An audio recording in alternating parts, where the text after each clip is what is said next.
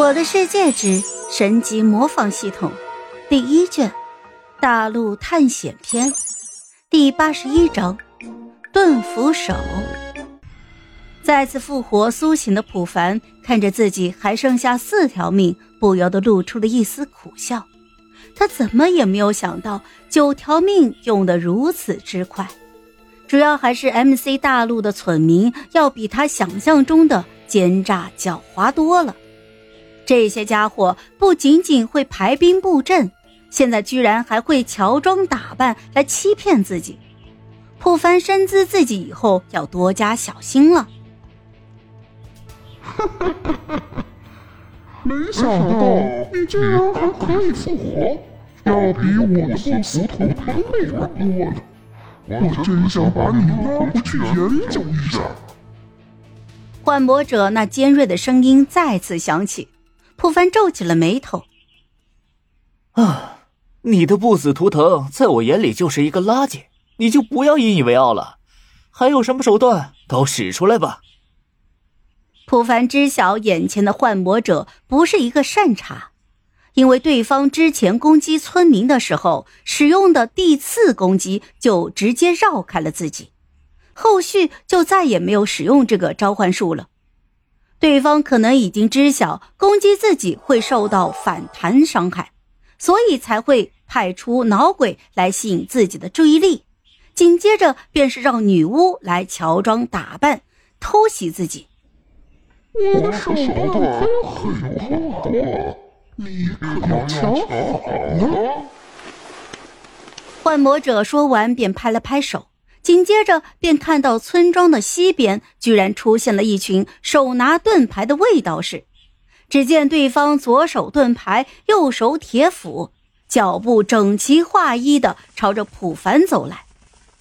普凡虽然有些惊讶，但还是继续嘲讽道：“哼，你的手段就只有这些了吗？看来你已经是黔驴技穷了呀。”我的这些盾斧手可不是那些小小的垃圾，你不信可以试试看。幻魔者继续笑了两声，紧接着便不再言语了。普凡看了一眼，这些家伙是从西边出来的，也就是幻魔者所在小屋的后面。如果自己刚才贸然穿过去的话，估计会被这些家伙给阻拦下来。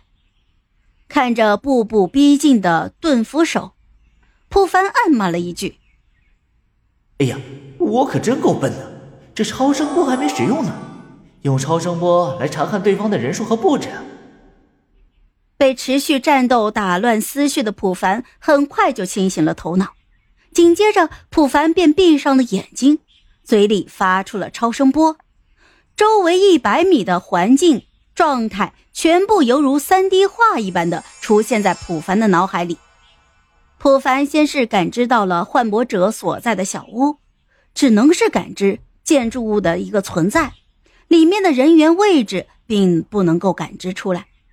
不过西边的丛林里居然还有三十多个劫掠兽，是被普凡给发现了。只见普凡露出了一丝苦笑，这家伙是为了杀自己煞费苦心啊！不过这也让普凡对这个村庄产生了一丝疑虑：为什么这些村民要前仆后继的来袭击这个村庄呢？就是因为这个村庄人多吗？原因普凡不得而知，但是他现在还是要早点把眼前的事情给解决掉。因为这盾斧手也是十分麻烦的存在，而且还是专门克制炸弹的。